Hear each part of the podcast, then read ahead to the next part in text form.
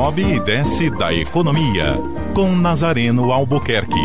Oferecimento: Forte Imagem. Diagnóstico por imagem com qualidade. 3224-8903.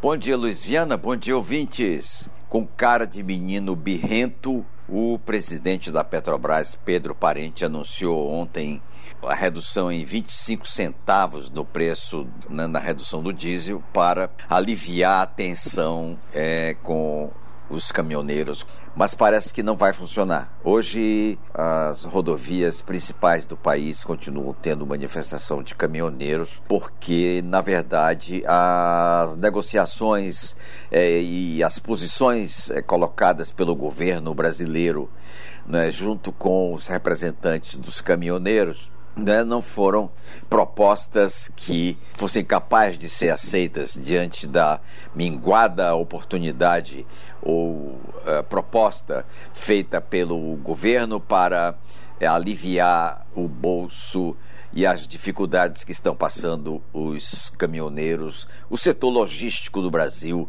uh, como um todo, indo de ônibus a caminhões, a, enfim, aonde houver logística há problemas é, é, é, no Brasil. Pois bem, é, o movimento continua. A Petrobras colocou essa redução aí de 25 centavos no seu preço, no preço da Petrobras, não no preço das bombas. Pode refletir no preço das bombas nos próximos eh, cinco dias, mas por enquanto os proprietários de postos de combustível não têm um número eh, que possa, eh, digamos, sinalizar como é que esses preços podem cair. Então nós continua o impasse, não é? Você vai continuar colocando eh, combustível acima de R$ 4,50 a gasolina e as dificuldades continuam para o consumidor.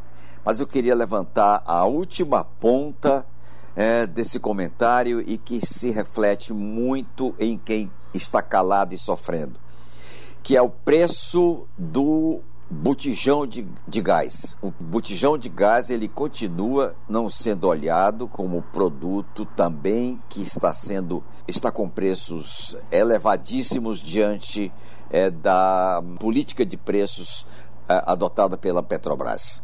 E isso atingindo o bolso é, das famílias e das famílias principalmente que não têm carro, não usam diesel não usam gasolina, não usam nada, usam o gás de cozinha para sobreviver, cozinhar o seu feijãozinho e o seu arroz.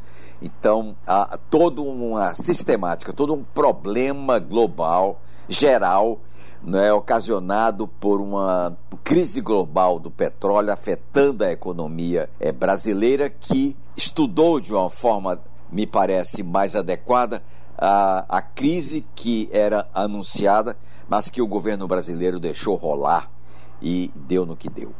Tenham todos um bom dia. Eu vou estar de volta às 14 horas no programa da Neila Fontinelli, o Povo Economia. Até lá.